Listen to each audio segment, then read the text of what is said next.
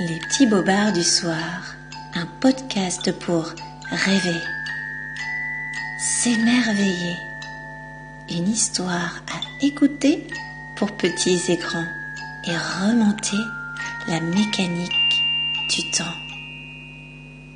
Embarquez pour une folle aventure.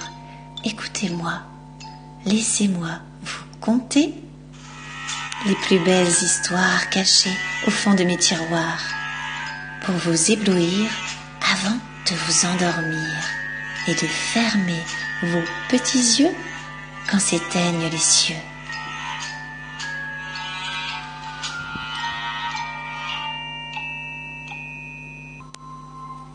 La fiancée du petit lapin, une histoire des frères Grimm.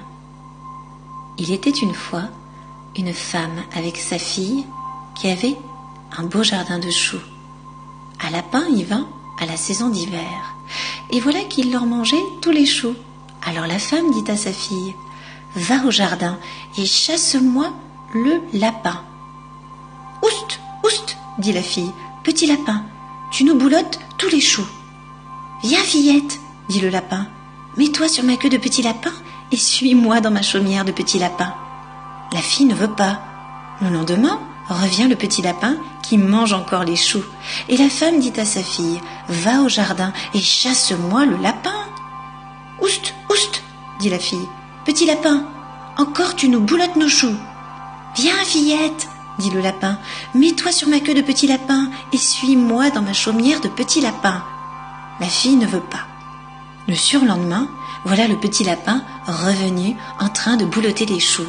Alors la mère dit à sa fille Va au jardin et chasse-moi le lapin. Viens, fillette, dit le lapin, mets-toi sur ma queue de petit lapin et suis-moi dans ma chaumière de petit lapin. La fille s'assied sur le petit bout de queue du lapin qui file au loin et la mène dans sa chaumière. Maintenant, fillette, fais bouillir le chou vert et le millet. Je vais inviter les gens de la noce. Et les invités de la noce arrivèrent tous ensemble. Mais qui étaient les gens de la noce? Je peux te le dire parce que c'est ce qu'on m'a raconté. Les invités, c'étaient tous les lapins. Et le corbeau y était venu aussi comme curé pour unir les époux. Et le renard était le sacristain et l'autel sous l'arc-en-ciel. Mais la fillette se sentait triste, elle était toute seule. Arrive le petit lapin qui lui dit Viens servir, viens servir, les invités sont gais. La fiancée ne dit rien, elle pleure. Petit lapin s'en va. Petit lapin revient. Serre-les donc, lui dit-il. Serre-les donc, les invités sont affamés. La fiancée ne dit rien, elle pleure. Petit lapin s'en va, petit lapin revient. Serre enfin, lui dit-il. Serre enfin, les invités vont s'impatienter. La fiancée ne dit toujours rien. Alors petit lapin s'en va.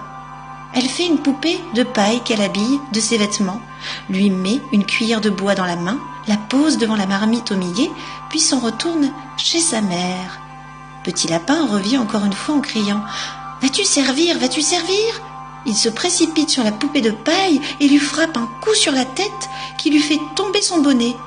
Il s'aperçoit alors que ce n'est pas sa fiancée et s'éloigne, et il est tout triste.